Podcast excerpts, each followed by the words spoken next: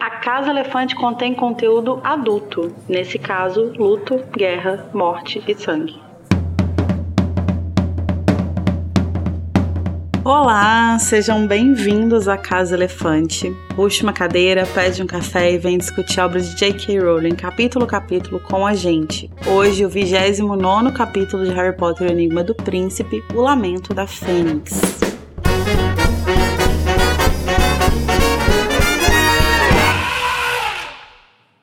Mas atenção, os nossos episódios sempre levam em consideração os acontecimentos de todas as obras que já foram publicadas sobre o mundo bruxo. Então, se você não sabe o desenrolar desse romancezinho canino que está aparecendo nesse capítulo, não ouça esse episódio. Eu sou Larissa Andrioli, que quero saber cada detalhe da duplicidade infâmia do Snape, e eu tô aqui com o Danilo Borges, que acha que é muito velho, muito pobre, muito perigoso para casar com a Luísa Zanferdini, que já falou um milhão de vezes que não se importa. Ah, sabe, Luísa, eu acho que nossa idade é muito diferente. Você merece alguém mais jovem, alguém que possa sair com você numa noite de lua cheia, sabe? eu, nem, eu nem estava sabendo que estava apaixonada pelo Danilo. Mas é, você importo, que não percebeu o seu patrono. Nós percebemos. E hoje a gente vai falar sobre luto, traição e missões inúteis. Danilo, conta pra gente como que os ouvintes podem entrar em contato? Vocês podem entrar em contato com a gente por todas as nossas redes sociais. O nosso arroba é a Casa Elefante em todas elas. Você também pode mandar um e-mail para acasaelefante.animagos.com.br ou nos visitar lá no grupinho do Telegram ou no servidor do Discord, onde a gente discute, a gente briga, a gente fala teorias, manda memes. E além de entrar em contato com a gente, mandar feedback, etc., vocês podem apoiar o Animagos e a Casa Elefante. A partir de dois reais por mês, vocês podem se tornar nossos patrões. Olha que maravilhoso. Mas se você não puder contribuir, você também já ajuda só divulgando a gente para seus amigos, parentes, pets e etc. E todos os links que o Danilo falou e os links de apoio também estão aqui na descrição.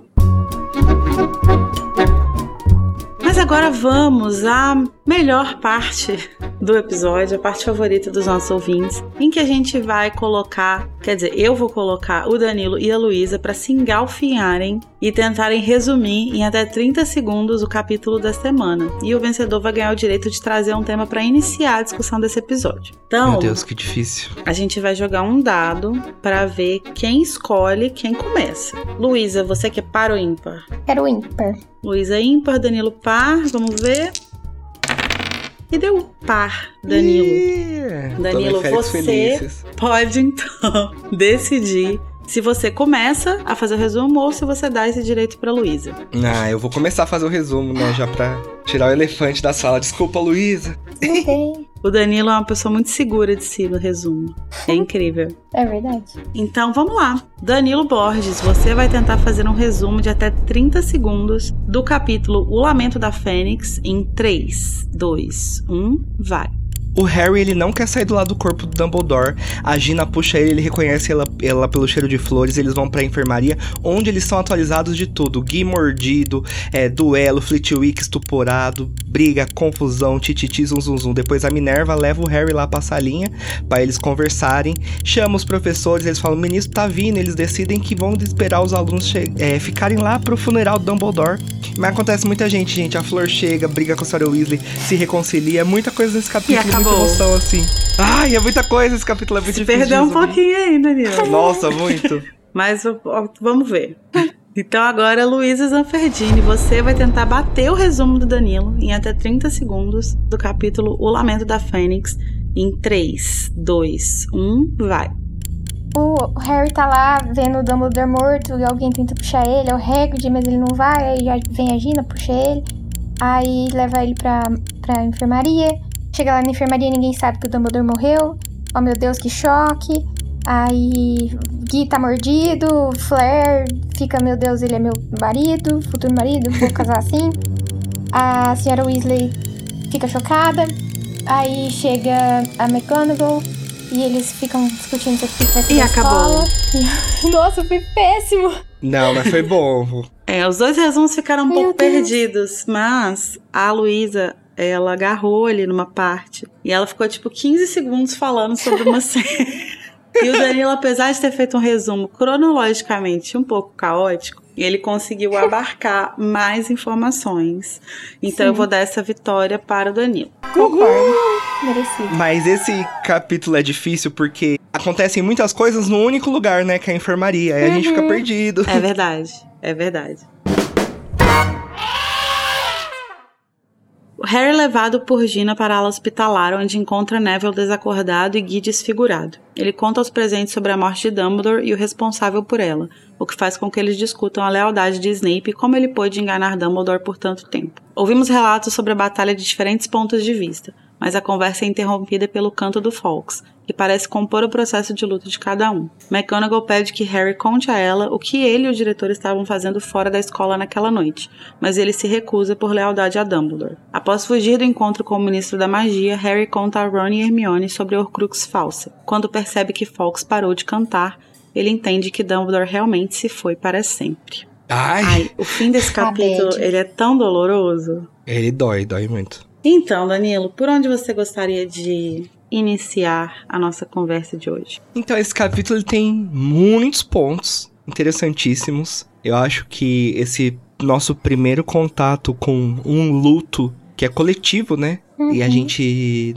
nesse primeiro momento a gente não vai acompanhar só do ponto de vista do Harry, a gente vai ver como cada uma das pessoas se choca. Então tem muita coisa para falar, mas eu queria falar daquilo que dá nome ao capítulo, que é o lamento da Fênix e como esse lamento atinge o Harry naquele primeiro momento uhum. e como que parece que o canto no capítulo diz, né, o canto da Fênix parecia que a música, que ele sentia que a música vinha de dentro e não de fora dele. Aí o capítulo diz, era o seu próprio pesar que se transformava magicamente em canto, ecoava pelos jardins e entrava pelas janelas do castelo. Ai. Eu queria ver como que vocês interpretam o canto da Fênix nesse momento, e que relação vocês fazem desse canto com o Harry e com o luto que eles estão passando e com a despedida do Dumbledore? O que eu entendo, assim, é que cada um escuta de um jeito diferente o canto da Fênix, porque o luto é, afeta as pessoas de jeitos muito individuais, né? Então, eu imagino, assim, no meu headcanon,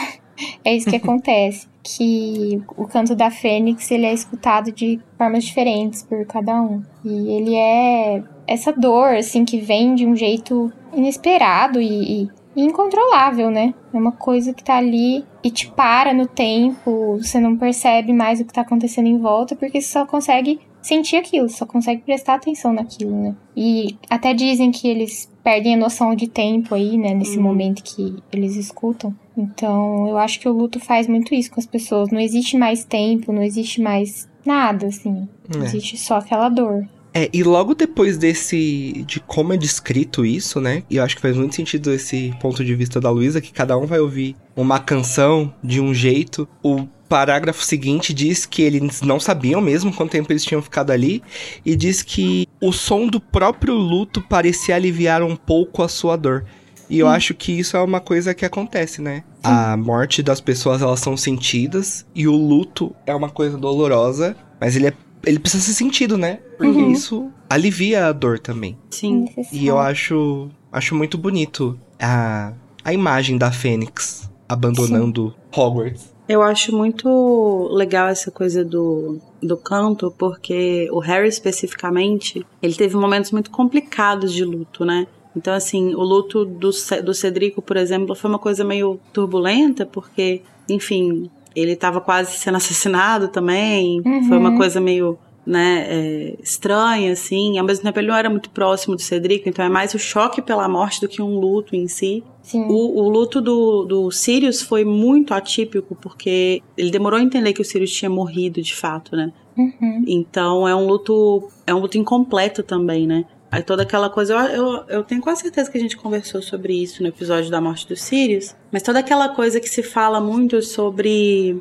sobre pessoas desaparecidas também, né? Como que muitas vezes, tipo, é, os pais que, que um filho desapareceu preferem que ele que é, ter a notícia de que ele morreu, porque pelo menos eles fecham uhum. esse ciclo, do que é, ficar a vida inteira nessa angústia, né?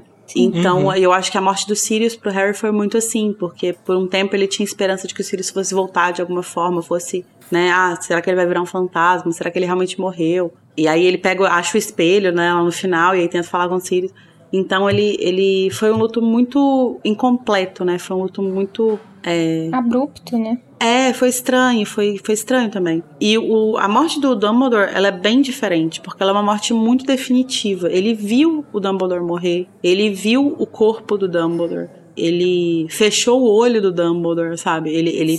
Ai. ele lidou Uhum. com toda essa parte física mesmo da morte do Dumbledore. Então, acho que esse é o primeiro luto que ele sente propriamente, assim. É, Uhum. é uma dor muito forte, porque é uma dor que ele sabe exatamente o que aconteceu Uma dor palpável, quase. né? muito palpável. Eu acho que o canto da, do Fox, ele meio que é, encerra esse ciclo, assim, sabe, Pra ele. É lógico que ele ainda vai sofrer por esse luto por um tempo, mas ele é uma confirmação, né, do que aconteceu, de que tudo que aquilo que aconteceu, que ele viu, realmente ele viu, realmente é real, realmente aconteceu. E eu acho que é por isso que isso, por mais que ele esteja sofrendo, por isso que ele sente um certo alívio, porque é uma é como se fosse um abraço, né? Como se fosse uma, um consolo depois dessa dor, assim. É. E eu fico muito com a sensação também, não é uma sensação, na verdade, é uma constatação, de que a linhagem dos Dumbledore acabou aí, né? Com a morte do, do alvo Dumbledore, no caso. Porque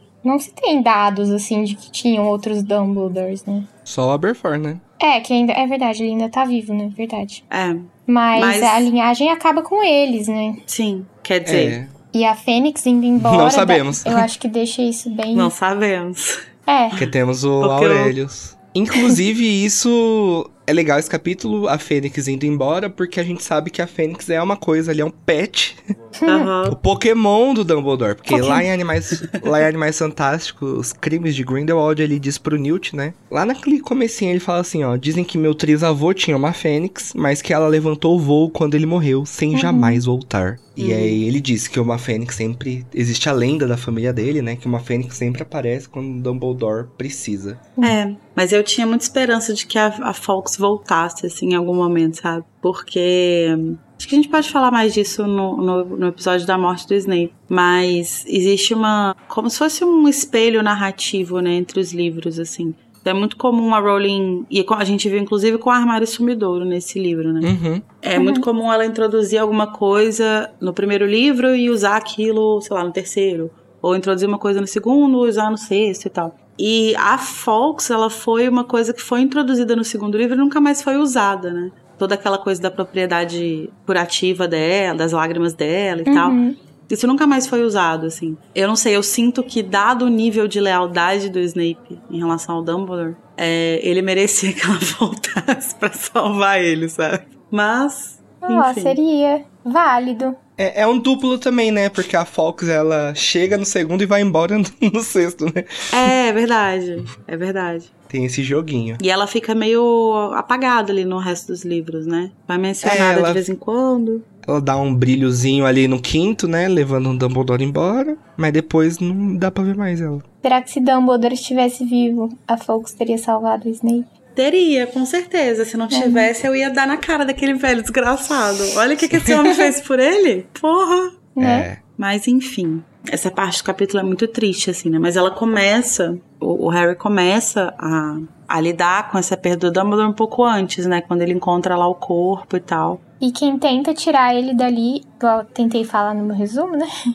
É o coitado do Hagrid. Só que o Harry não quer sair, né? Ele tá absorvendo a informação, assim. Mas aí chega uma mãozinha menor, mais quente, e puxa ele, e ele vai. E com, pelo cheiro ele percebe que é a Gina, que eu acho muito fofo, assim. Que é ela tirando ele de novo da fossa, né? Ajudando Sim. ele Nossa, gente, forma. E se a gente pensar nessa questão dos duplos, né? Que acontecem nas narrativas da, da Rowling. Tem isso também, né? No segundo livro, o Harry s- salva a Gina ali da Câmara Secreta. E agora é ela que tira ele desse transe Nossa, que é ele está vivendo ali. Verdade.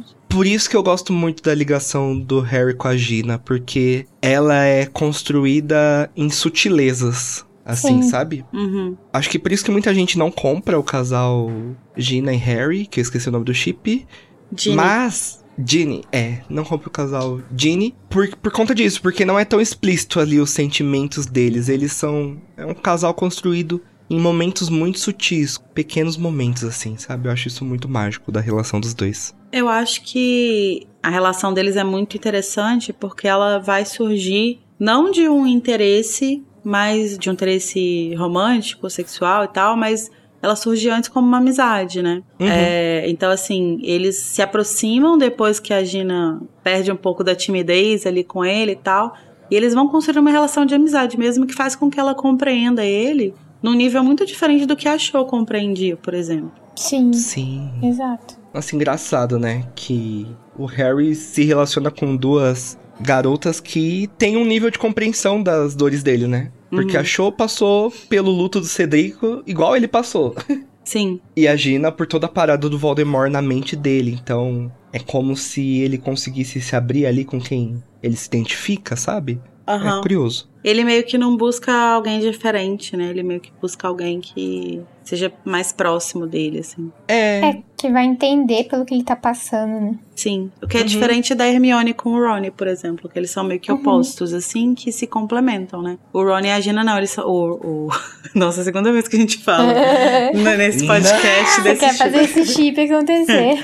Áudio o proibido Harry... em 40 países. O Harry e a Gina não, eles são muito mais parecidos do que complementares, né? Uhum. Total. Mas uma cena que eu acho muito bonita é que quando. Bonita não, né? Enfim, muito forte. Significativa, né? Significativa. É que quando a Gina pega o Harry, né, e leva ele para dentro do castelo, a narração fala que eles passam pelo, pelo saguão de entrada e os rubis da Grifinória lembravam gotas de sangue no chão, assim. E eu acho muito foda isso, como que esses rubis, né, que representavam as vitórias de cada livro, né? Ah, porque no primeiro livro ele ganhou não sei quantos pontos, ah, no segundo livro não sei o quê.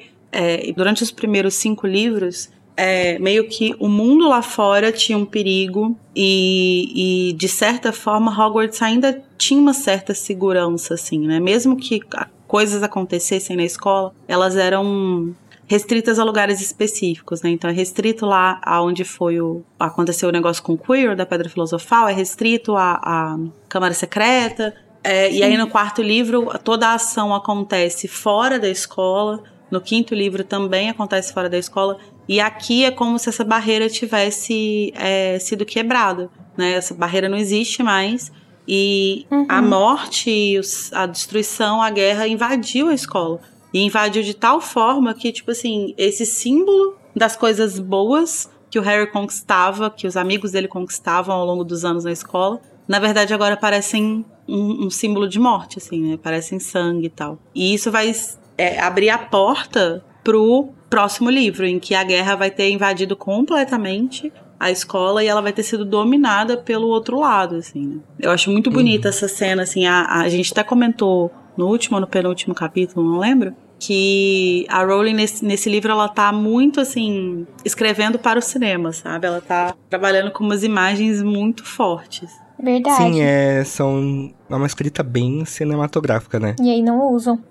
e aí não usam. Inclusive, essa, esses diamantes aí, né? As, os, os, diamantes não, né? As pedras preciosas das casas, acho que a gente só vê de fundo, né? Nunca a gente vê. Sim. Nos filmes, a gente só vê ali no fundinho. No fundo. E se parar pra prestar atenção. Eu acho também muito foda quando o Harry encontra todo mundo na enfermaria. Todo mundo fala, tipo, nossa, parece que os feitiços estavam desviando da gente e tal. E é 100% por causa da Félix que ele deu pros amigos. E. Uhum. Ah, eu não sei, eu acho tão pesado isso, assim. De, tipo assim, se não fosse a pura sorte, um de nós uhum. estaria morto, sabe? A, a guerra ultrapassou tantos limites que agora eles poderiam estar mortos. Só não estão por pura sorte. Isso me lembra muito Star Wars, porque nos primeiros episódios, né, 4, 5, 6 de Star Wars, os Stormtroopers, né, que são os comensais da morte de Star Wars, os soldadinhos, eles atiram no Luke, na Leia, no Han e nunca acertam, assim, mas era só conveniência de roteiro, conveniência visual. E aí no futuro da saga, quando eles fizeram os novos filmes, fizeram Rogue One, eles falaram que é por conta da força que impedia que os tiros chegassem nele. E aí é uma Nossa, imagem muito similar, assim. É, Tipo assim, a, a força estava agindo tanto ali que impedia que os tiros chegassem nele. Tanto é que em Rogue One, não sei se vocês já assistiram, Não, tem um vi. personagem específico que ele não é Jedi, mas ele é como se fosse um religioso da força. Como se ele fosse um monge. Ele, inclusive, ele é cego. E aí tá tendo um tiroteio, ele passa assim, rezando pra força. E nenhum tiro atinge ele. É. Rezando Lembra pra muito. força. É, tipo assim. Rezando pra não falando- tomar um tiro.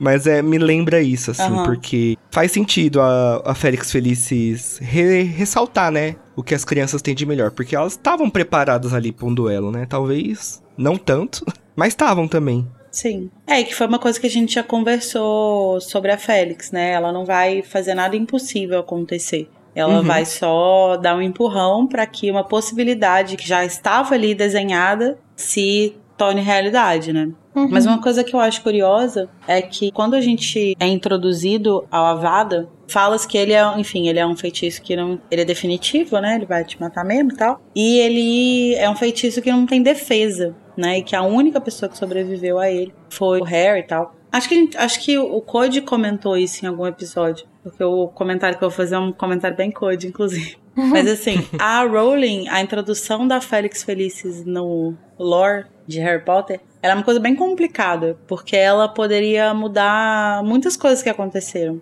E Sim. aí, tudo bem que tem um momento lá que o Ronnie fala, ah, a gente pode fazer mais Félix.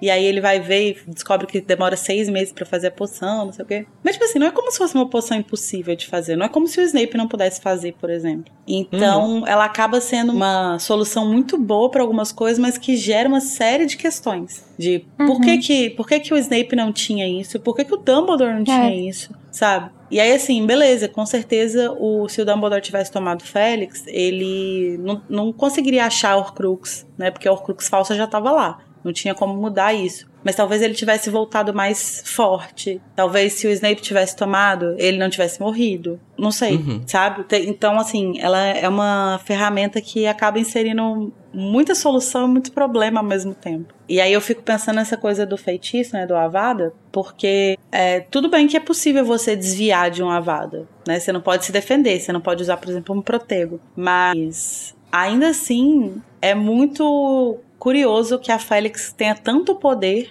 a ponto de proteger três pessoas de um Uhum. feitiço tão mortal, sabe? De um feitiço tão sem defesa, assim. É, Uhum. a gente só vai ver isso se repetindo, os feitiços não atingindo as pessoas, quando o Harry vai se sacrificar lá no último livro, né? Sim. Então, a Félix Felícia, assim como o Vira-Tempo, é mais uma das ferramentas É. em Harry Potter que trazem mais problemas do que soluções, né? É. Que bom que ela trouxe no final a Félix. Mas é. É. uma coisa muito assim, por exemplo, que eu consigo imaginar que o Voldemort seria uma pessoa que com certeza ia querer ter isso, sabe? Uhum. Porque, pô, imagina o Voldemort com a Félix. Né? Mas, assim, ao mesmo tempo, talvez ele não acredite em sorte. Porque ele acha que ele é muito Ele é acima disso tudo.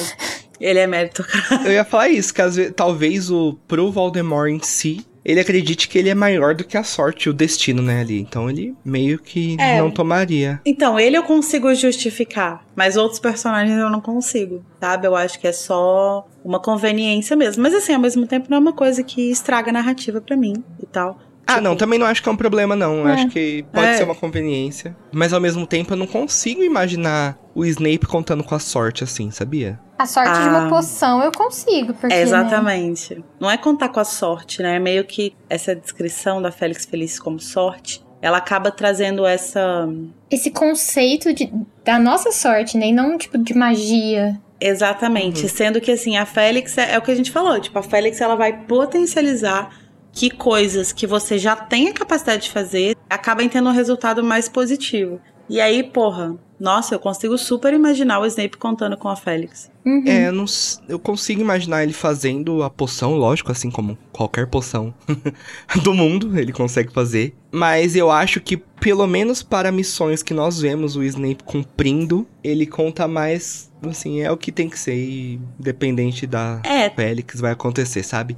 Talvez em missões men- menores, antes mesmo dele Aham. ir pro lado bom da força ali, o jovem comensal Snape, com certeza, né? baby comensal. O baby Talvez comensal. o que eu consigo visualizar como motivo pra ele não usar seja que talvez a Félix faça ter confiança demais. Ah, E é. ele precisa estar sempre com o pé atrás no que ele tá fazendo. Então ele prefere estar sóbrio, mesmo que seja mais arriscado, mas ele prefere estar sóbrio e contar só com as ferramentas lógicas da magia dele, pra não talvez ficar confiante demais e acabar fazendo uma merda, entendeu? O Snape ele precisa estar muito sob controle, inclusive o que deve ficar tenso os ombros dele durante a vida Nossa, toda. é muito ponto gatilho Né? tadinho. Será que ele já foi num quiroprata? Isso que eu ia falar, queremos quiropraxia e, e massoterapia em Hogwarts, porque, gente, o Snape ele deve ficar tenso o tempo todo ali, so- porque ele precisa ter controle de cada músculo É. da face dele, sabe? Porque Inclusive, qualquer coisa ali. Já que você mencionou isso, eu vou usar essa deixa pra fazer um comentário. É, tem uma coisa muito foda nos filmes. Enfim, eu já falei que eu tenho meus problemas com o Snape do Alan Rickman, né? Pra mim ele é outro personagem, outro Snape, que eu gosto muito, mas eu tenho uma relação muito mais coisa com o Snape dos livros. Mas tem um elemento da atuação dele que é foda, que é impressionante e que eu convido todos vocês ouvintes a rever os filmes, principalmente a partir ali do quarto livro, do quarto filme, pra buscar essa referência. Todas as vezes que ele tá falando com o Voldemort, ele tá mexendo os dedos. Ele fica tipo puxando os dedos. Ele nunca tá com a mão quieta. E essa é a única, é o único traço de ansiedade que ele deixa transparecer. A cara dele tá impassível, mas a mão dele tá sempre inquieta. E todas as vezes que isso acontece é quando ele tá falando com o Voldemort. Quando ele tá mentindo. Inclusive antes dele morrer. isso? Porque eu sou doente, Luísa. Eu sou doente. Inclusive, antes dele morrer, ele tá com a mão pra trás, assim. E aí tem uma cena que mostra isso. A câmera tá de trás dele, o Voldemort tá lá na frente dele, e ele tá com as mãos pra trás. E ele tá, tipo, puxando os dedos, assim, e. e- Eu não sei nem descrever direito, mas enfim, tá tenso, sabe? E, e eu acho isso maravilhoso. Tava vendo no TikTok esses dias um, um vídeo de bastidores daquele duelo do último filme dele com a Minerva. Aí, o Alan- aí a câmera tá atrás do Alan Rickman e ele a- acerta a varinha com tudo na câmera, né? Aí a varinha cai no chão e ele só faz assim, out. aí todo mundo começa a rir. Ele não, não expressa nada, sabe? Não, é out. Aí todo mundo... E junto com o Harry lá na enfermaria chega o quê? A notícia da morte do Dumbledore, né? O portador de E- más notícias, esse menino. Chegou. E é curioso lembrar que. Inclusive, isso é uma coisa que eu tinha esquecido: que as pessoas que estão ali, elas não sabiam, né? Sim. O que Uhum. tinha acontecido. Então a gente vê instantaneamente a notícia sendo contada. E aí a gente vai ver a reação de cada pessoa. Sim. E uma coisa que eu acho maravilhosa na descrição desse capítulo é que ele é um capítulo muito físico, assim, a gente a Rowling descreve muito questões físicas, assim, como o corpo de cada pessoa ali tá reagindo à morte do Dumbledore. Ela descreve desde a expressão facial até uma coisa mais corporal, da Minerva não se aguentar em pé. E, Sim. Uhum. e é muito chocante isso. Acho que ela trouxe muito do próprio luto dela, né? Que ela já Uhum. tinha passado. É, eu acho que uma, uma coisa que eu sinto falta nesse capítulo é que a Minerva ela chega depois, ela já sabe, né? E eu queria muito Uhum. ver a reação dela. Eu queria muito saber como que ela é, reagiu a essa notícia, sabe? Porque a gente vê ela reagindo à notícia de que foi o Snape que matou, mas não do Dumbledore ter morrido. Será que ela gritou? Não! é. Eu imagino algo nessa linha dela ter perdido o chão. Sim. Esse é o momento que o trio platino se desfaz, né? Porque Nossa. Ah! o Dumbledore morre e o Snape muda de lado, entre aspas. É. E aí ela também tá sozinha, né? Porque ela, essas eram duas pessoas com que ela contava muito, assim. Tanto ela quanto o Snape, nesse momento, tão solitários. Sozinhos. É. Quem se sente particularmente traído com essa notícia é o Lupin, né? Que tava lá apaixonado pelo Snape. Não, mentira. Acho que também por isso que ela perde o chão quando ela descobre que foi o Snape que matou. Porque até então ela devia estar contando com ele, né? Tipo, ah, Sim. tá, o Dumbledore morreu, mas ainda tem o Snape pra Sim, botar sim. ali na casa. Tanto que quando eles estão falando sobre a sobre o desenvolvimento da batalha, e aí a Hermione fala, ah, é porque é culpa minha, é porque eu fui lá. Não, a Minerva fala, né? Tipo, ah, eu falei pro Flitwick chamar ele, uma coisa assim. E aí meio, acho que o Lupin fala, tipo assim, não é culpa de vocês. A gente ficou É. feliz quando a gente viu que ele veio. Porque é isso, ele era uma, ele é um bruxo extremamente capaz. E todo mundo contava com ele do lado deles, assim. Uhum. Então, realmente é um baque muito grande, assim. Eu acho que. Eu brinquei o negócio do Lupin, mas eu acho que o baque nele é muito grande, porque nesse livro mesmo a gente viu ele defendendo o Snape, né, pro Harry. Uhum. É, Uhum. O Harry questionando mais uma vez a lealdade do Snape e ele falando: Eu confio nele, eu confio nele, porque o Dumbledore confia nele, não tem mais discussão. Então acho que todo mundo que. É, o próprio Hagrid, né? O Hagrid, nesse, no capítulo anterior, é, defendeu o Snape quando o Harry falou, falando: Que é isso, Harry, você deve ter entendido errado. Não, nada, nada a ver e tal. É, são pessoas que levavam o julgamento do Dumbledore tão em consideração, valorizavam uhum. tanto o julgamento do Dumbledore, que, porque aqui é uma, é uma traição dupla, né? Porque não é só, tipo assim, ah, o Snape traiu a gente, é tipo, o Snape traiu o Dumbledore. E causou. Como que ele pôde enganar o, Snape, o Dumbledore por tanto tempo e causar a morte de matar ele e a gente não viu isso. E a gente acreditou no Dumbledore. Então, assim, é uma traição dupla. Ele traiu o Dumbledore e traiu a gente, porque a gente confiou. E até a, a McGonagall fala que o Dumbledore sempre afirmou ter um motivo in, inabalável, assim, para confiar uhum. no Snape. E se ele tava errado sobre isso, no que mais Sim. ele poderia estar errado, né?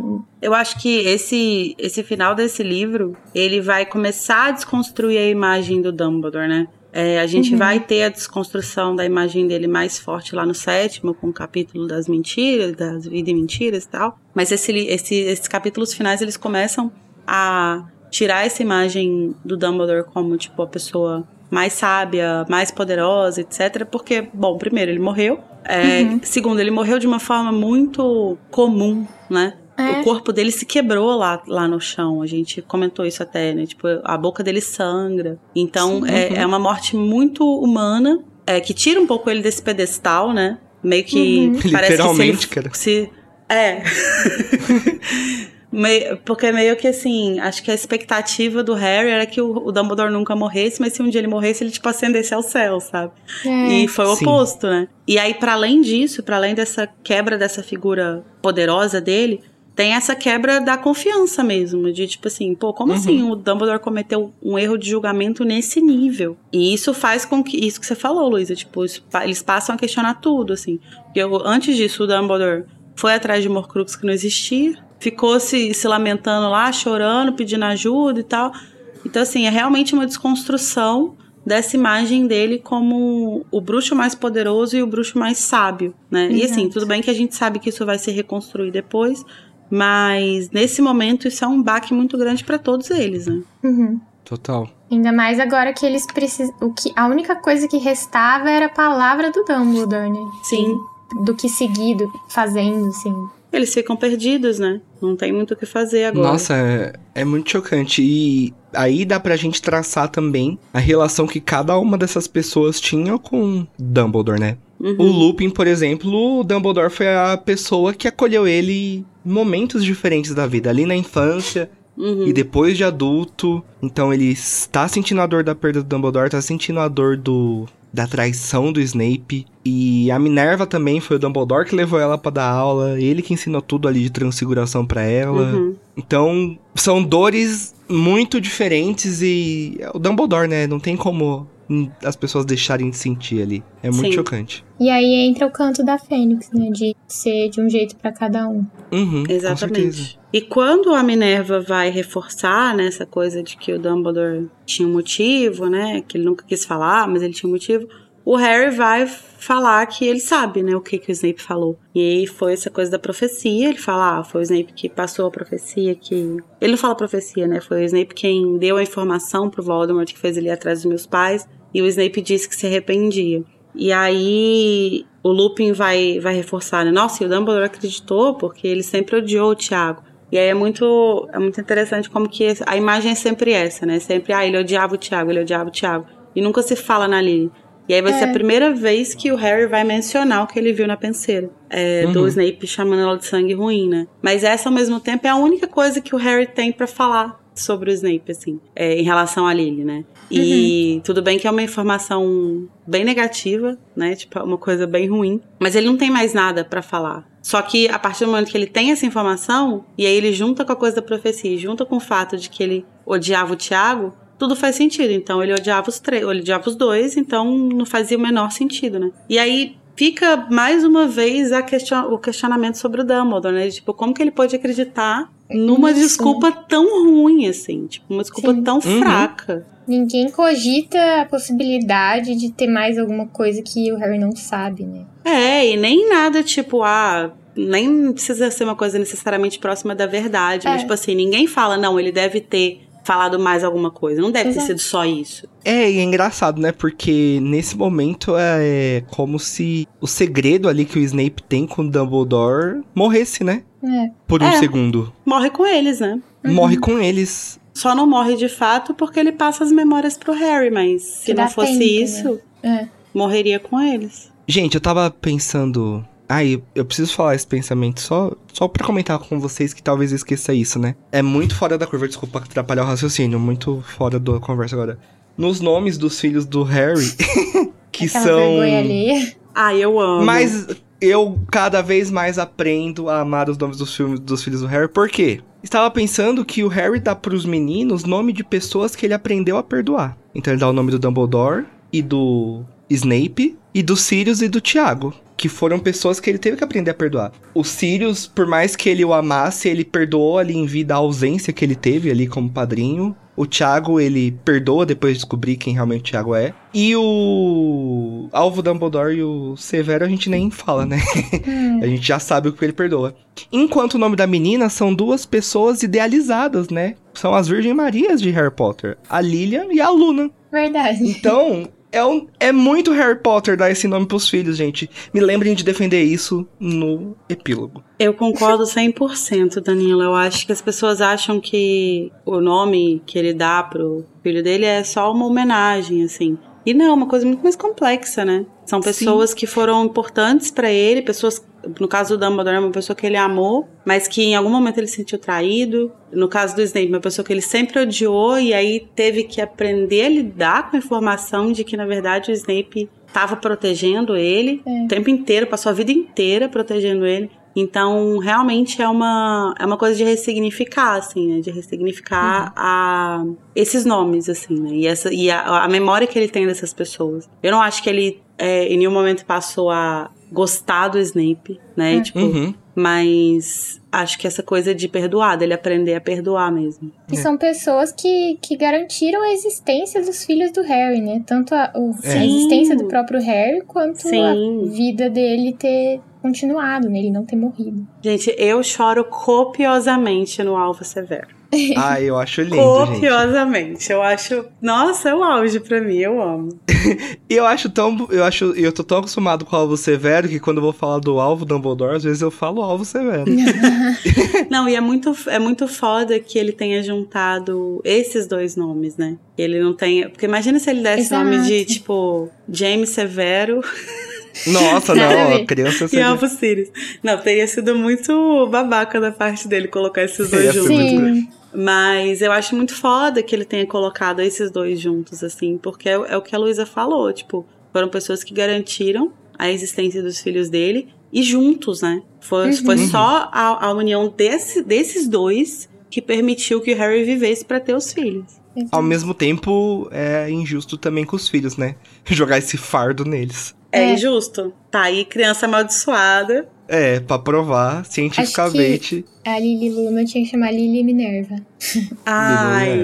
Ah, ia ser tudo. Não, mas ó, eu concordo, assim, com todos esses, é, esses significados em volta dos nomes. Porém, não deixe de achar brega. Então, não, é brega. brega é.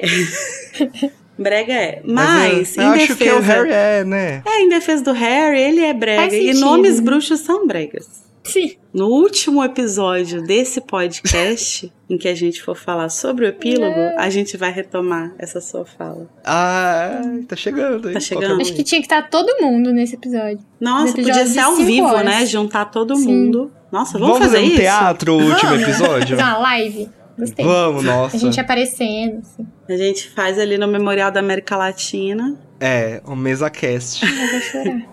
Mas antes do Harry passar por todo esse processo de perdoar o Snape e tal, ele tá aqui no momento o quê? Com sangue nos olhos. E aí, assim, é muito curioso, porque nesse momento ele vai. A narração fala, tipo assim, ah, o Harry queria procurar mais motivos pra odiar o Snape, uma coisa assim, porque ele tá tentando entender qual foi a participação do Snape ali na batalha, né? Como que aconteceu. E é muito legal narrativamente isso, porque eu até já, acho que eu até já comentei mais ou menos isso em outro capítulo. Mas assim, ao longo de todos os livros, o Harry passa toda a narrativa culpando o Snape por alguma coisa, desconfiando do Snape dele tá fazendo alguma coisa e tal. E ele sempre quebra a cara, né? Ele sempre tá errado. Tipo, ah, o Snape tá tentando me matar. Não, filho da puta, tá tentando te salvar.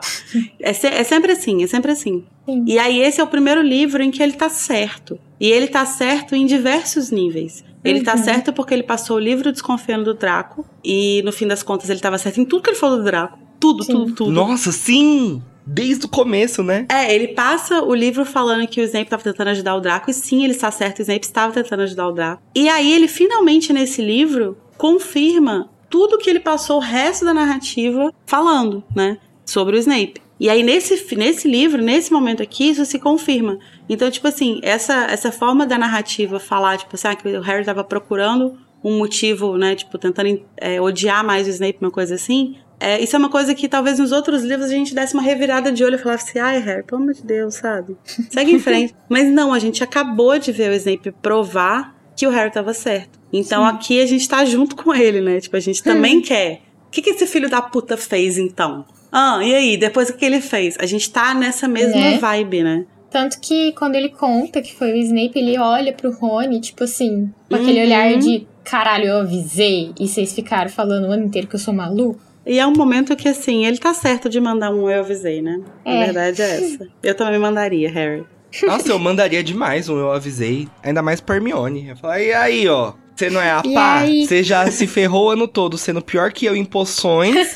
e agora você está errada sobre tudo também, minha filha. Eu ia, nossa, eu ia tripudiar muito Qual a sensação de estar errada? Em Hermione Granger, conta um pouquinho pra gente. Uma coisa que a gente tava discutindo em outro episódio, no episódio. Foi no último episódio da Fuga do Príncipe. É que é quando o Harry sai pra perseguir o Snape e tal, e aí ele vê que os comensais estão fugindo pelo, pela porta do castelo e não estão indo pra sala precisa, né? E a gente ficou se questionando de, tipo assim, por que, que eles não voltaram pelo mesmo lugar que eles vieram pra cá? Uhum. né? E aí tem um momento lá que ele meio que vê alguém fazer alguma coisa e aí ele fala, não, realmente aquela passagem já tinha sido selada. E aí a gente ficou pensando, tipo, ah, como que a ordem sabia, né, da passagem? Se eles não sabiam até então, como é que agora eles sabiam pra fechar a passagem? Será que eles viram alguém saindo e tal? E aí a gente descobre aqui nesse capítulo que não, que ela não tinha sido fechada, né, que a, a ordem não sabia que essa passagem tinha é, existido. E provavelmente os comensais fugiram pela porta principal porque talvez fosse menos risco de encontrar mais gente da ordem, né? E talvez, Uhum. tipo, encurtar Sim. o, a fuga ali. É, e pra garantir que, tipo assim, ah, eles não tinham certeza se tinham fechado depois que eles saíram, né? É verdade, pode ser também. Tipo assim, ah, vai que a gente chega É. lá e descobrir essa merda, né? Então vamos por onde a gente sabe que dá pra sair, é verdade. Sim. E também pra causar, né? Que era o que eles queriam. Também, é verdade. Tem um, tem um, um elemento teatral nos comensais, né? Uma coisa. Tem, Ah, eles fazem um show, né? um Tem, show-offzinho, tem um né? showzinho. Ah, tem a marca negra. Ah, tem uma Exato. coisa dessa. E uma coisa que eles ficam sabendo, no que o Harry fica sabendo nessa conversa aí também, é que o quando o, depois que o Draco sobe pra torre de astronomia, alguns comensais vão atrás dele, né? Aqueles comensais que a gente vê lá na torre. E eles lançam um feitiço que bloqueia essa passagem. E essa passagem, algumas pessoas tentam passar por ela, o Neville e o Lupin, se eu não me engano, e eles não conseguem. E o Snape passa direto, ele consegue entrar. E aí, a, a hipótese que eles levantam aí é que provavelmente você precisava ter a marca negra pra passar por essa barreira, né? É, ele conseguiu pensar rápido ali, né? E aí, de novo, ele olha pros amigos, tipo assim, gente, eu avisei que o Draco tinha uma. Se bem que o Draco, na verdade, o Draco, na hora que eles descem, o- eles já desfizeram o feitiço. Então não dá pra ter certeza se o Draco tinha ou não marca negra, Então, é. Isso é uma coisa. Vocês lembram daquela teoria do Draco lobisomem? Sim. Sim. Isso era um dos elementos de que, Ah, tipo assim, legal. a, a barreira só é levantada depois que o Draco passa. E antes É. que ele passe de volta, ela é tirada. Então a gente não tem nenhuma evidência de que ele tem a marca negra. Interessante. A evidência que temos é essa daí, acho que é a mais sorte. De que ele tem a marca negra. Eu não Faz sei, eu né? acho. Bateu o crachá lá do, de comensal. Eu acho. Bateu o ponto. Será que ele acorda às quatro e meia pra bater o ponto? Eu acho. gatilho, gatilho. Eu acho que seria muito possível que o Voldemort meio que condicionasse ele receber a marca negra e ele completar essa missão. Tipo assim, ah, Hum, você pode mata ser. o Dumbledore e aí depois disso você vai se tornar um comensal. Mas ao mesmo tempo, ele também não tem escrúpulo nenhum, não. Então, pra ele ter colocado a marca negra no Draco quando ele nasceu, não custa nada. Né? Nessa hora que eles estão repassando tudo que aconteceu, né? A Hermione comenta que elas estavam na porta da sa- do escritório do Snape, ela e a Luna, e que o Flitwick chegou correndo pra contar o que estava acontecendo, Uhum. entrou e aí o Snape estuporou o Flit. O pobre do Fleetwick, gente. Coitado do garoto. O mini garoto. querido. O nosso É. mini, querido. querido. prof. E as meninas, e aí quando o Snape sai, né, ele fala, gente, cuida aí dele que ele desmaiou. e É. eu fiquei pensando, tipo, já virou meu headcanon, que ele fez isso pra, tanto pra atrasar eles, né, quanto pra proteger eles. Então, assim, quanto mais Hermione, a Luna e o Flitwick ficarem ali, menos chance eles vão ter de serem mortos. Uhum. É, eu Então, acho que faz eu fiquei sentido. Com essa sensação. Eu sempre achei muito curiosa essa escolha dele de estuporar o Flitwick. Uhum. Sendo que, assim, de qualquer forma, ele ia mudar de lado na batalha, sabe? Tipo assim, o É, exato, Flitwick ia tipo- ver. Não era alguém que ele precisava esconder e tal. Uhum, não tem outro É. motivo, né? É. E aí, assim, ao mesmo tempo, tem um momento aí quando a Hermione fala isso, né? Que ela conta isso que aconteceu. E ela fala, ah, a gente foi muito burro, não sei o quê. Aí o Lupin fala, não, que bom que vocês fizeram isso, porque se vocês não tivessem obedecido ele, ele teria matado vocês. E assim, não. Assim, É. óbvio, a gente sabe é, que não. teria. Mas assim, por que, que ele não teria matado o Flitwick, então? Sabe? Uhum. Se ele tava eliminando evidências, assim, por que ele não matou o Flitwick logo? É, podia ter matado as meninas ali também. É, então assim, eu acho que essa coisa dele ter feito meio que pra proteger faz sentido, assim. Ainda acho que não faz muito sentido, tipo assim, não precisava também. Talvez talvez tenha sido mais por elas do que por ele, sabe? Tipo, mais pra ter um motivo pra elas ficarem ali do que pra proteger o Flitwick em si, porque o Flitwick também Pode é um ser. bruxo é, extremamente capaz e tal. Ele era, tipo, campeão de duelos, né? Uma coisa assim. Mas É, às vezes acho ele só que tava faz de saco sentido. cheio do, do Flitwick dando chilique. Ai, Já vou, toma, Cala a boca. dorme aí. Cala a boca. Estuporou ele e falou, ai, cuidem aí dele, chatas. É porque assim, eu não, eu não vejo outro motivo pra ele ter feito isso. Tipo, não, Não, faz é, sentido. realmente. Isso é o que faz É, mais porque sentido. que assim. perigo, que perigo o Flitwick representaria pra ele ali, né? Nenhum, e, e, e, assim, o Flitwick não estaria correndo mais perigo do que nenhum dos outros, assim. É. Uhum. Interrompemos nossa programação para um reclame comercial. Ah, tá precisando de uma pausa, né? É um daqueles momentos em que você acha que toda esperança parece perdida. Mas nós temos exatamente o que vai soltar esse nó da garganta e deixar as lágrimas de cura rolarem. Apresentando o novo álbum For Fault's Sake Terapia Musical com os hits exclusivos. Ave Maria. Garota de Pena. Entravadas e beijos. E muitos outros sucessos para não só acalentar seus corações, como também transformar suas cinzas em esperança e renovação. Confira também a versão infantil, Fênix Pintadinha, dia e noite, para energizar seus bruxinhos de manhã e acalmá-los antes de ninar. Retornamos agora à nossa programação normal. Mas uma coisa que a gente fica sabendo nesse capítulo também, e que é uma coisa bastante dolorosa, é que quem tirou o corpo do Dumbledore lá dos terrenos foi o Hagrid, tadinho. Sim. Isso é muito doloroso, gente. Muito foda. Será que é só porque ele é grande e ele consegue pegar ele no colo? Mas aí também não faz sentido, porque os outros professores poderiam usar um leve osso ali, né? É, É, eu acho que a Minerva pensou ali, né, no corpo docente, o que tava com menos atribuições pros alunos, né? Ah, cada um toma conta de uma casa, você fica É. aí com o cadáver. O, Você fica. o nosso, ra- o nosso rabecão, mano. O Hagrid. Meu Deus, que coisa horrível. Onde será que ele pôs? Acho- Eu fiquei pensando. nossa, boa pergunta. E, e, assim, é muito simbólico, né, que tem toda aquela coisa de que o, Har Uhum. o Hagrid foi quem tirou o Harry da casa dos pais, O Sim. Harry foi o Hagrid foi quem levou o Harry morto, né, entre aspas, é, de volta pra Hogwarts e tal. Mas ele também é quem carrega o Dumbledore, né? Exato. Mais uma vez a gente traz a relação que o Dumbledore teve com o Hagrid, né? De Uhum. salvar a vida do Hagrid, basicamente. Acolher, em né? deix- É, em acolher ele ali Sim. em Hogwarts. Porque o que o Hagrid ia fazer depois de expulso, né? As chances Ah, dele morar ser muito marginalizado, né? Seriam gigantescas, né? Com certeza. Se o Dumbledore não fizesse nada. Ironicamente gigantesco.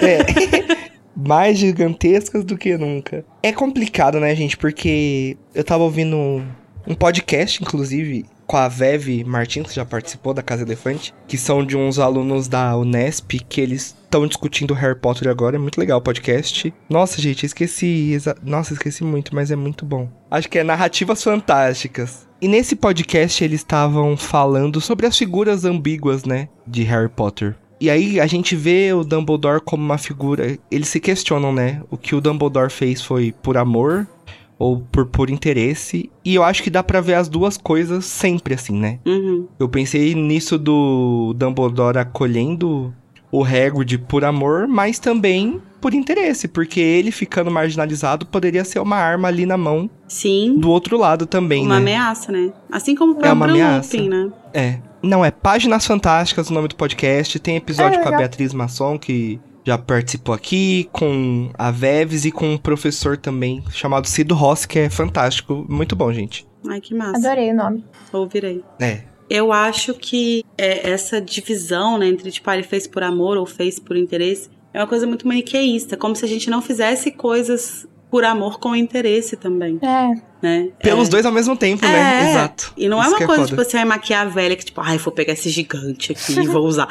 Não, pô, é uma coisa, né? é- é- o amor, ele não é completamente desinteressado também, né? Você sempre espera uma coisa em troca, assim. É, isso não, isso não, não quer dizer que é uma coisa ruim necessariamente, né? Não faz, Uhum. não faz É. sentido você você separar as coisas dessa forma, assim. E o Dumbledore é uma figura muito muito massa pra pensar isso, assim. Porque sim, ele fez muita coisa por interesse e não interesse pessoal, né? De tipo, ai, eu vou ganhar alguma coisa com isso, mas interesse nos planos, né? Da guerra e tal. Isso não anula o fato de que ele amava pessoas que estavam envolvidas ali, de que ele se importava com elas e de que muitas das coisas que ele fez é, por interesse da guerra, por interesse da causa, causaram dor a ele, porque nesses casos não iam ao encontro das pessoas que ele amava. Não era do melhor interesse das pessoas que ele amava. Mas é isso, né? A vida é assim, a gente faz as coisas dessa Uhum. forma mesmo. Às vezes a gente tem que fazer escolhas que, né, machucam pessoas. sim. Exato. E eu acho que cada uma dessas pessoas que sente esse luto tem essa relação com o Dumbledore, né? Sim, o próprio Snape. É, Exato. Que inclusive é um Exato. luto que a gente não vê aqui, mas nesse momento ele tá Uhum. em luto,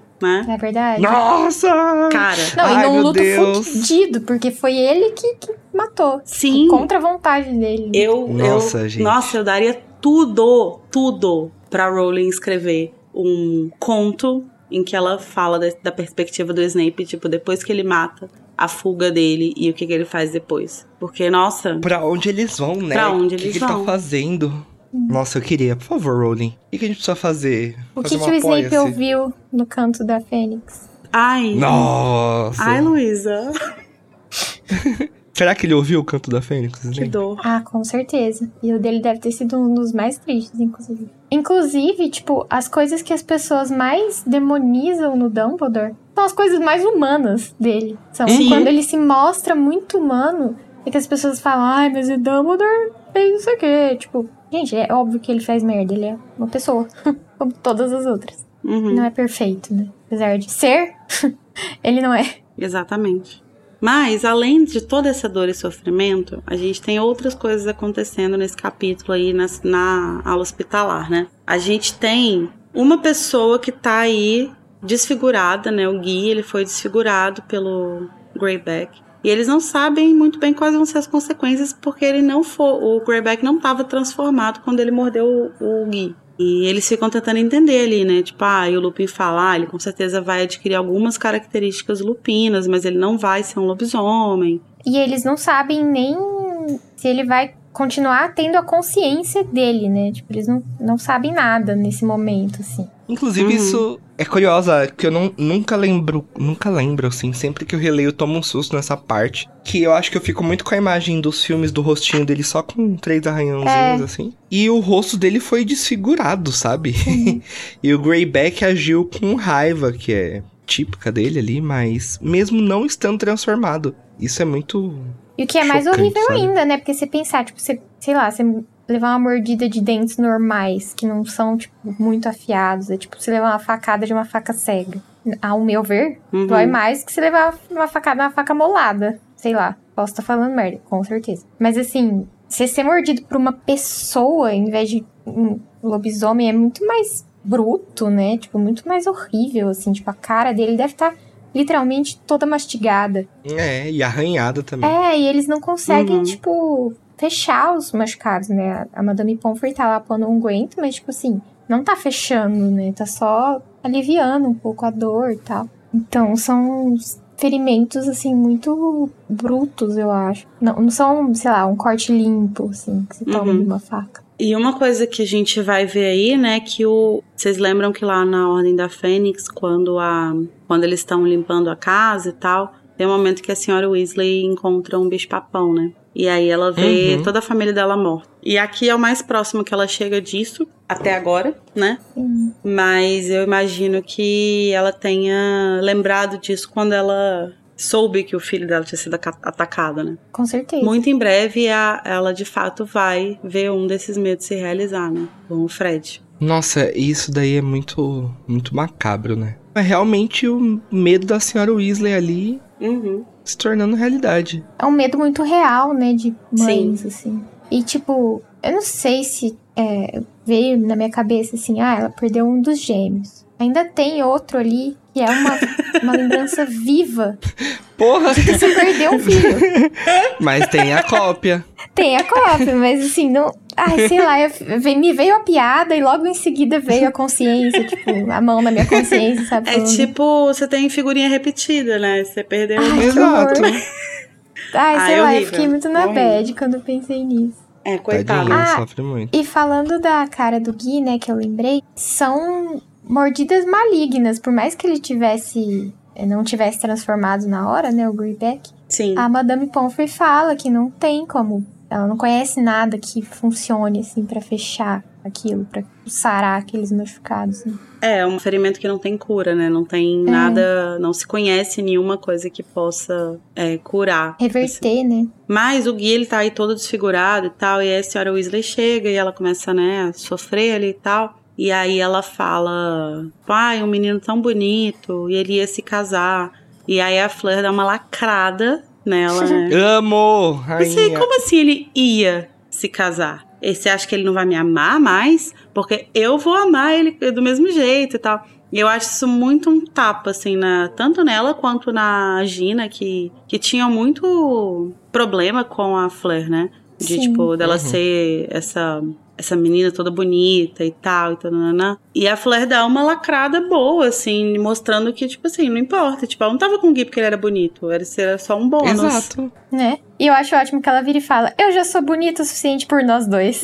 Eu amo. tipo, amiga, Maravilhosa. também. Não, eu acho a Flor maravilhosa nessa parte, porque é isso, sabe? É. A senhora Weasley, você não vai monopolizar esse seu luto aí, não, esse seu sofrimento. Monopolizar. É, você não vai sofrer sozinha, não. Também tô aqui. Uhum. Ele também me amava, né, cacete? E é Uhum. o que a- acho que foi você, Lara, que falou é, que se a senhora Weasley tivesse se dado o trabalho de conversar com ela por um minuto que fosse, ela ia entender que ela não tava com o Gui só porque ele é, tipo, bonito e cool guy, sabe? Uhum. Apesar de que Exato. ser um ótimo bônus, né? Porque ele realmente é bem bonito e bem cool. Exato. esti- Mas ele vai continuar sendo estiloso, isso já Vai, é é verdade. né? Não, e a, a cicatriz vai dar o quê? Vai dar um charme.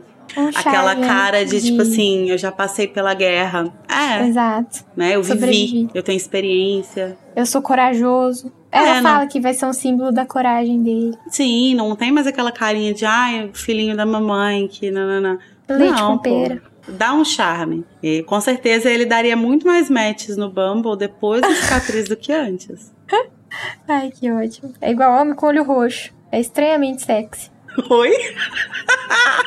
Tá, esse é o tipo de Oi? coisa que eu só devo conversar com a minha irmã, entendi. Não, pode falar, pode falar, Não, só porque é conceito. Na sociedade. Você tem. Não sei, nunca pensei sobre isso. Vou começar a reparar. Eu acho que traz uma virilidade, né? Que você, fica assim. Ah, você fica tipo. Uma energia Nossa. masculina. É tipo É. um homem que vai te defender num bar, sabe? Aham. Ah, é um pouco Ai, tosco, não. mas ao mesmo tempo. Isso, É, não tira a mexe com camisa, ela. Dá soco. Amei, A amei. Luísa assistindo o Clube da Luta, ela fica de um jeito. Luísa claramente continuaria se casando com o Gui nessa situação. Nossa, aí que ela Sim. Ela ia pedir pra casar na hora ali. Pelo É. amor de Deus, é agora. Por isso que a Tonks vira e fala. É, que a Flair fala, né? Ah, eu não me importo que ele é lobisomem, que ele vai ser meio lobisomem. E é por isso que a Tonks também fica toda apaixonada pelo Lupin. Não, mentira, não é só por isso, né? O Lupin, ele tem esse charme. Porque além do charme tem, da cicatriz, né, ele tem o quê? O charme do sad boy. Né? Aham. Ele tem, ai, Ele eu é sou sofrido. Ah, e isso assim, gente, é horrível admitir, mas tem, tem o seu apelo. Tem o seu charme, Tem o aquelas seu roupas remendadas. É, ele um homem até fala, eu sou sensível. pobre. É, é. Sou pobre. O Lupin é aquele cara flertando, ai, mas você me acha feio, né? Esperando falar, não, que isso. É aquele, aquele cara. é o- ele é o puro suco do Daddy Issues pra Tonks. Ele é. Total, é. total. E eles têm uma diferença boa de idade, inclusive, né? Eu não É. lembro Exato. quantos anos, mas tem. É tipo uns 15. Eu acho que a Tonks devia falar, tá vendo? Ela não liga pra meio lobisomem, eu também não ligo pra um lobisomem inteiro, vem aqui, Lu. É até melhor, inclusive. É até melhor, olha lá. ah, mas eu acho o máximo que eles começam lá, dar até uma BR, assim, na frente de todo mundo. Tipo, Sim. a iminência da morte a qualquer momento tira, destrói todas as barreiras de, de Não, e ela, vergonha. E nesse momento a gente vai finalmente entender qual que era esse mistério Uhum. dela, né? Porque é, logo Sim. lá na, no, naquele capítulo que o Harry. que ela tira o Harry do Expresso de Hogwarts, né? Depois que ele foi atacado pelo Malfoy e tal. Eu lembro da gente comentar como que a Rowling começa a construir um certo mistério em torno dela, de tipo, pra você começar a desconfiar dela. E Uhum. talvez tenha Uhum. uma coisa errada com ela. Por que ela tá assim, né? E aí tem várias coisas acontecendo, tipo, ah, o negócio do patrono e tal, o negócio do cabelo dela, que não, não tá mais mudando de cor, etc. Então a gente finalmente vai entender o que é que é o, o mistério dela. Sim. Só que assim, infelizmente, é um casal xoxo, na minha opinião. Acho sem graça. Eu acho que tinha Casal potencial, mas esse potencial não foi explorado. Eu acho manco, capenga. não gosto. Anêmico. Anêmico, não gosto. Mas eu também gosto desse momento ali. Tudo bem que estamos no luto ali, mas. Vamos discutir a relação? Vamos. É, e tem um gosto momento. desse momentinho. E tem um momento bonitinho, né, que o Lupin fala, tipo assim, ai, não é momento pra falar sobre isso. Porque, coitado, né, o cara só quer ser gay em paz e aí a menina quer casar com ele. Mas tudo bem. E aí, Não é falar. a Minerva fala assim, ah, eu tenho certeza que o Dumbledore é, estaria mais feliz se ele soubesse que tem mais amor no mundo. É bonitinho isso, é fofo. É fofo, é. Sim. Porque assim, gente, é, a gente já tá fudido, vamos se amar pelo menos, né? É, É aquela urgência da guerra. Exato, por isso que a Tonks acaba engravidando. É, o que, o que nesse caso foi uma decisão bem responsável, eu diria, né? Porque aí vai, engravida, morre os dois e deixa o Ai, moleque pra trás. E deixa um órfão.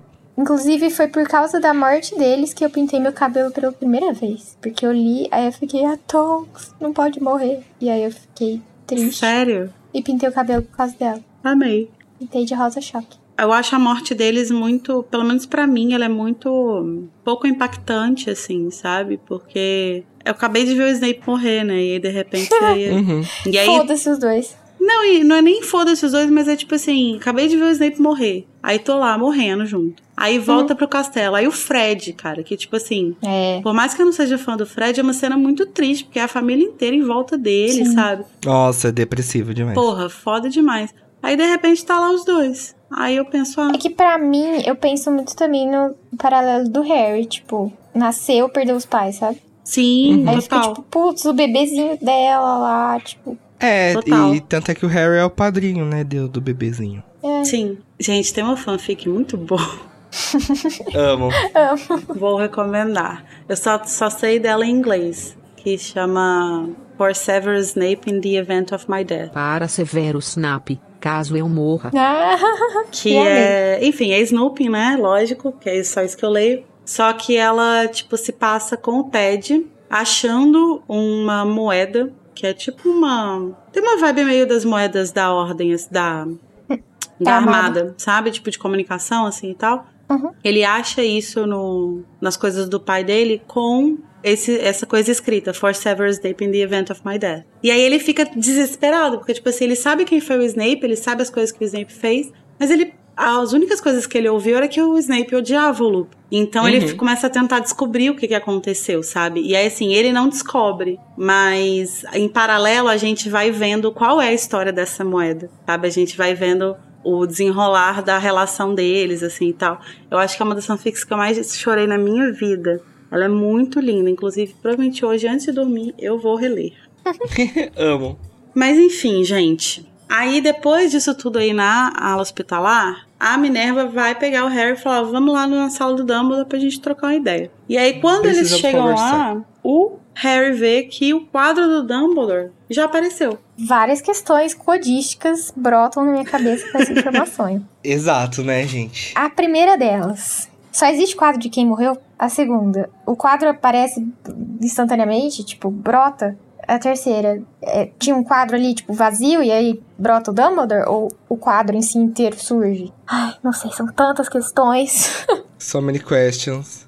Eu acho. Bom, eu não tenho resposta pra nenhuma delas. Mas, assim, eu acho que o quadro, ele é. Enfim, acho que faz parte do contrato mágico que a pessoa assume quando ela entra como diretor de Hogwarts. E aí volta Uhum. na coisa dos feitiços que a gente comentou uns episódios pra trás e tal. Sim. E eu acho que a partir do momento que você se torna diretor, esse quadro, ele meio que existe sem existir. Uhum. Mas a gente sabe que o Snape não vai ter um quadro em Hogwarts. Uhum. Porque ele se demitiu. Então, eu não sei qual é a condição pra esse quadro aparecer. A pessoa tem que morrer? Ou a pessoa, tipo assim, pode se aposentar? Aposentar não conta como É. demissão. Não sei. Eu também fiquei com isso. Tipo assim, ah, se a pessoa, é, sei lá- saiu do cargo de diretor, mas, exato, se aposentou, depois morreu de outra coisa, se, aí, se aparece o quadro só depois que a pessoa morreu, ou se Hum. aparece a partir do momento que ela deixou de ser Sim. é, se, o, diretor, mas acho que não, né? se o Dumbledore tivesse aceitado o cargo de ministro da magia, o quadro dele estaria lá? Não. É, Ou não? ou só pode ter quadro de gente que já morreu, porque é uma consciência extra, né? Tipo, sei lá. É estranho, né? Imaginar você conversar com seu próprio quadro, por exemplo. Exato, é. Pois é, né? Porque tem diretores que não morrem, né? Não, é, não Tô morre pensando em nisso. exercício, mas aí eu acho que É. entra Em nisso que a Luísa falou, onde- tipo assim. é. Então talvez, sei lá, vamos dizer o Dippet, por exemplo. É, eu não lembro como que ele sai de Hogwarts, mas vamos dizer que ele aposentou e foi viver o resto da vida dele lá feliz, no campo. Uhum. O quadro dele só aparece ali depois que ele morrer. Tipo, ele morreu lá no É. campo, aposentado, aí aparece o quadro dele. E porque quando eles falam do- desse conselho diretor, é os diretores que são quadros, né? O conselho, no caso. Quando a Minerva fala. Ah, tem Não, que acho que esperar isso- o conselho diretor, não sei o quê. Acho que é tipo aquele conselho que o pai do Draco fazia parte, né? Ah, tá, que tem os 12 lá. Sim, sim. Que ninguém nunca viu. Mas eu achei. Eu, eu- quando eu li, eu fiquei tipo, nossa, seria interessante, né? Se todos os ex-diretores de Hogwarts chegassem num, num consenso, assim, tipo, mesmo como quadros. É tipo um concílio, né? Dos, dos É, só que ao invés de Os papa. anciãos. E aí, se fosse assim, né? Então, os diretores que não eram mais diretores, mas que ainda estavam vivos, poderiam contribuir com suas opiniões em vida, né? Não, não como quadro, necessariamente. Sei lá, tá, Code, vamos fazer uma live? Se eu não me engano, tem um, um texto no Pottermore sobre os quadros. É, Mas eu não lembro se fala exatamente sobre isso, assim. Mas enfim, a Minerva leva o, o Harry pra conversar, por quê? Porque ela quer perguntar o que, que ele tava fazendo com o Dumbledore fora da escola, né? Mas o Harry, como um, um homem por completo de Dumbledore, como ele vai afirmar Nossa, mais uma realmente vez, um homem, ele um é homem de Dumbledore. ele fala, não posso falar. Aí ela fala, ah, mas ele morreu. Aí ele falou, bom, ele não me pediu pra não para mudar os planos se ele morresse. Então, Hum, infelizmente, Não vai estar rolando. não Ainda vou mais estar que, falando. tipo assim, ele. O, o Dumbledore acabou de morrer e acabaram de descobrir que uma pessoa que ele confiava cegamente, né?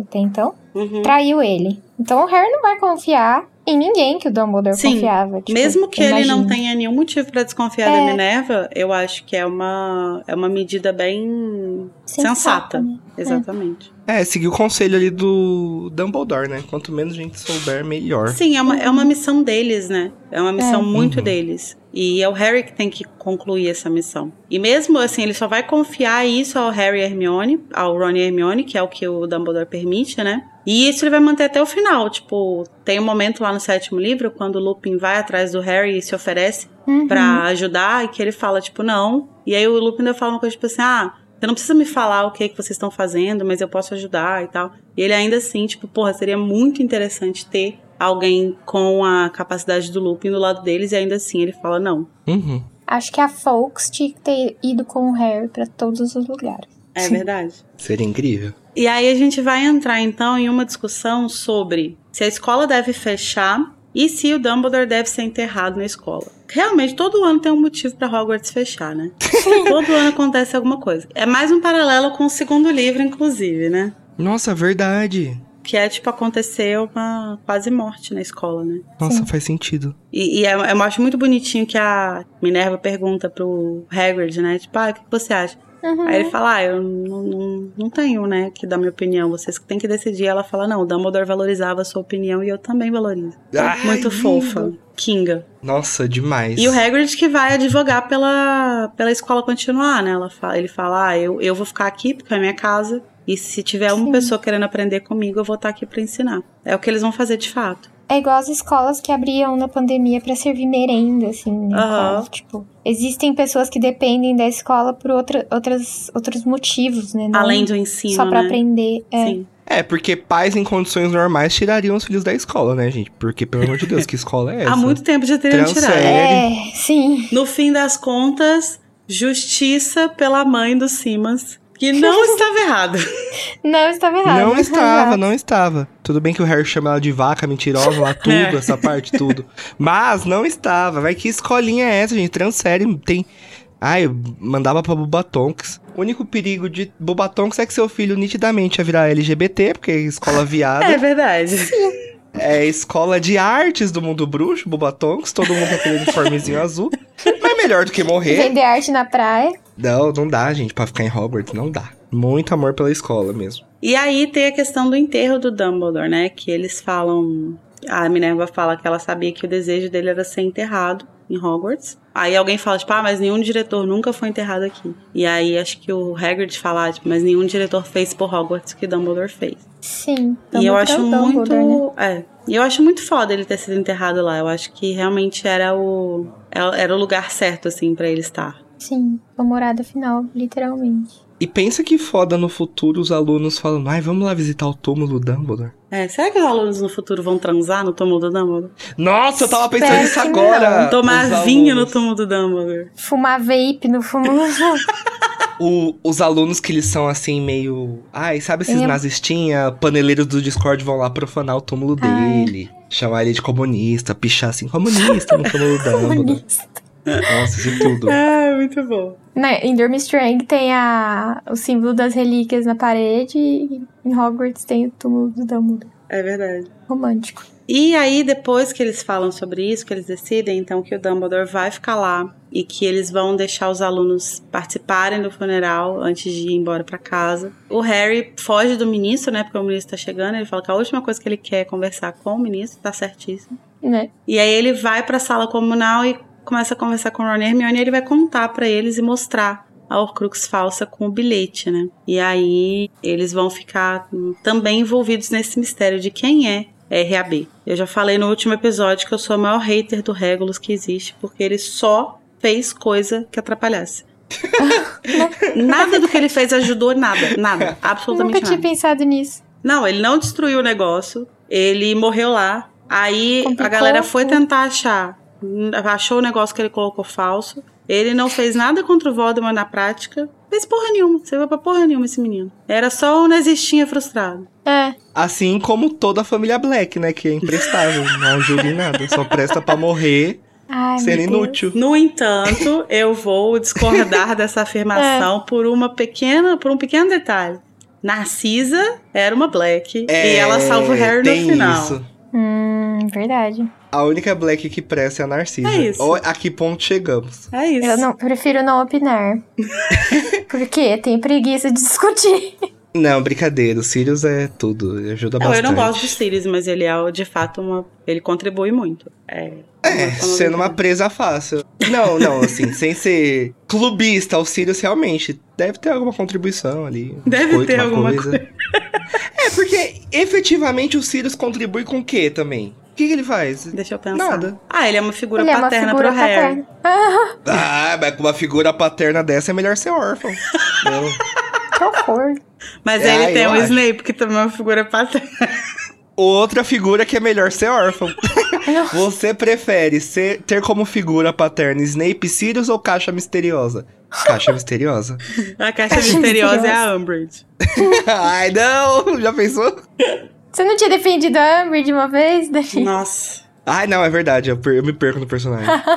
Nossa, lembra dessa época? Que o Danilo era Triste. Umbridgista. Eu- O único defensor da Amber do mundo. o único defensor da Umbridge. A mamacita, que saudade. Mas ela volta em breve, né? No próximo Ela livro volta. ela volta. Em breve, ela volta lacrando com sangue ruins. que horror. Mas o que eu queria dizer antes do Harry chegar lá na sala, né? No salão comunal. É uma parte muito interessante do, do capítulo que diz assim, ó. No caminho dele, né? Que ele vai lá. Ah, e ela andou até a porta, abriu pro Harry. E fala que ele desceu ligeiro a escada espiral e continuou pelo corredor deserto. Aí ele tinha deixado a capa de invisibilidade na torre, mas não fez diferença. Aí o capítulo fala: Não havia ninguém nos corredores para vê-lo passar. Nem mesmo Filch, Madame Nora ou Pirraça. Não encontrou viva alma até virar para o corredor que levava à sala comunal da Grifinória. E eu acho que esse é o momento que o Harry tá mesmo sozinho, né? Porque é até aquele lance da jornada do herói que o mestre precisa morrer pro herói enfrentar o vilão ali sozinho. E é isso que o Harry tá ali, gente, sozinho. Nossa, E é, é o primeiro momento que ele sente isso, tipo, foda-se a capa da invisibilidade. Eu tô passando aqui e não tô sendo visto, porque eu tô sozinho, tô sem o Dumbledore. Sim. É o primeiro momento que ele tá vulnerável, né, de verdade ali. É que ele tá sem um, um guia, né? Uhum. Não, e o final desse capítulo é muito triste, né, gente? O finzinho, Nossa, a pedrada, última frase Ah, nossa. que ele fala assim: deitado ali, ele percebeu subitamente que os jardins estavam silenciosos, focos pararam de cantar. E ele soube, sem saber como sabia, que a Fênix partira, deixara Hogwarts para sempre, da mesma forma que Dumbledore deixara a escola, deixara o mundo, deixara Harry. Dor. Nossa, Dor. gente, muito triste, muito triste. Tipo, quando eu tava lendo também, a hora que perguntam pro Hagrid se ele tirou o Dumbledore de lá, não fala, tipo, ah, você tirou o Dumbledore de lá. Fala, você tirou o corpo de Dumbledore. Eu acho isso muito pesado, porque, tipo, não é mais Uhum, ele. Não, sim. é, não tem mais Dumbledore, é só, tipo, o Um corpo. corpo. sim. Nossa, que É depressão. Nossa, eu li aquilo, isso, eu fiquei, mano, que horrível que é falar o corpo, né? Tipo, É. carrega tanta coisa. E é uma transição singela, né, da, do status da vida dele ali. Uhum. Porque a gente não é o corpo, nosso corpo, a gente é Algo além, né? Sei, é uma coisa indescritível, assim. Sei lá, bad. Bom, como avisamos no início do capítulo, esse, esse episódio contém conteúdo adulto. Contém depressão. Então agora a gente vai reunir todos esses sentimentos tristes que a gente teve agora, essas conversas bad, e a gente vai juntar toda essa energia e lançar o nosso Avada Kedavra.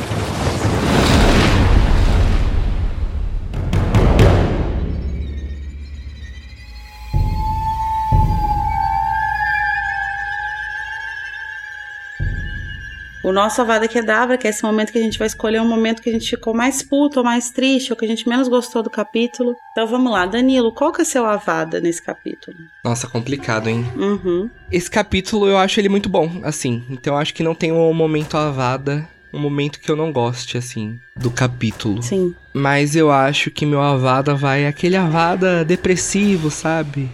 Momento que a gente fica mais triste, assim, no capítulo. E eu acho que é nesse finalzinho, quando o Harry se toca que o Dumbledore tinha deixado todo mundo ali mesmo. É, Dor. é pesado. E você, Luísa, qual é o seu Avada?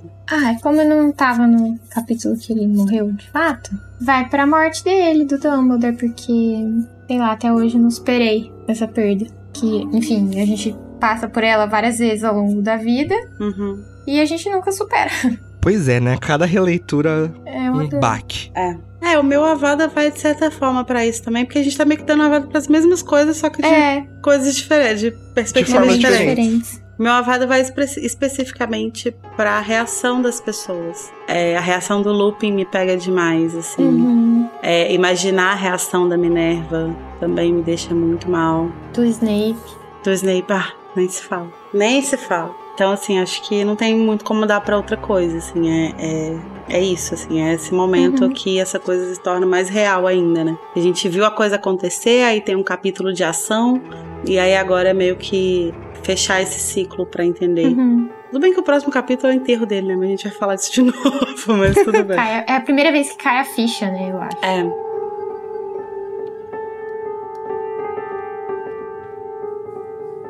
Mas agora então vamos respirar fundo, tentar pensar em alguma coisa boa, pensar numa memória Limpa, bem limpa legal. tudo.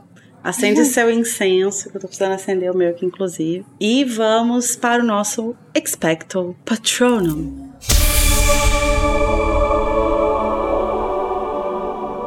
Em que a gente vai escolher o momento mais feliz ou melhor que, acha, que a gente acha mais foda do capítulo, assim. Então agora é você, Luísa. Qual é o seu, seu patrono? Ai, são é, os detalhes, assim, desse capítulo. Porque tem muitas coisinhas que eu gosto, que eu acho que são muito significativas. Tipo, desde o Harry sentindo o cheiro da Gina, e, e aí ele percebe que é ela que tá Uhum. levando ele. É, ele ter salvado a vida dos amigos dando a Félix. A Tonks falando com o Lupin. E, tipo assim, isso meio que traz os dois juntos, né? Porque depois ela acaba tendo um filho. A Uhum. Flair falando que vai continuar com o Gui mesmo assim, mesmo ele estando todo cagado. E o quadro do Dumbledore aparecendo. Então são esses detalhezinhos, assim, pra mim, que dão um calorzinho no coração, sabe? Uhum. E você, Danilo? O meu patrono vai para o Hagrid nesse capítulo. Ah, Porque eu amo Hagrid e eu acho linda a Minerva pedindo a sugestão dele, porque ele faz parte ali de Hogwarts. uhum. E principalmente quando ele fala é minha casa, e se alguém quiser ser ensinado, eu vou estar aqui pra ensinar. Uhum. Porque são os ideais do Dumbledore impregnados na vida dele também, né? Nossa. Uhum. Então acho lindo a sensação de continuidade.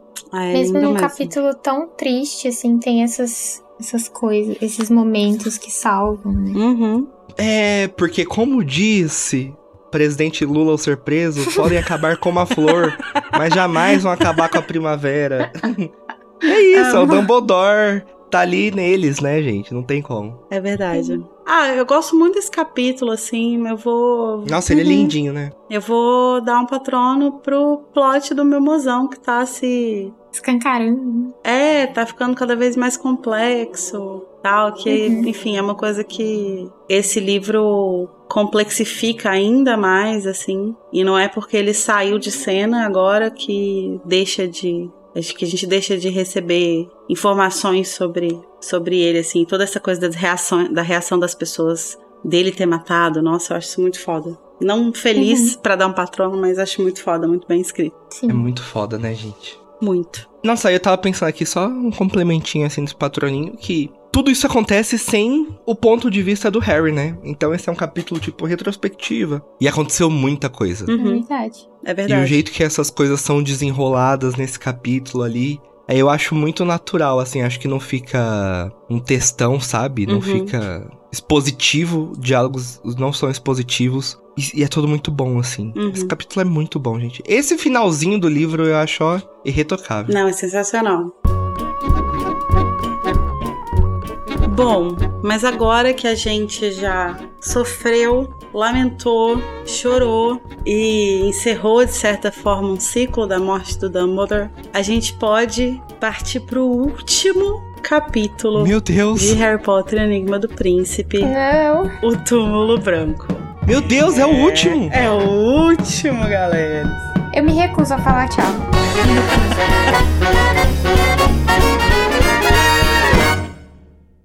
Eu vou dar tchau porque no próximo capítulo eu não tô aqui. Então, Ai. Foi um prazer dividir essa temporada com vocês, equipe e ouvintes. Sim. Ai, eu vou chorar.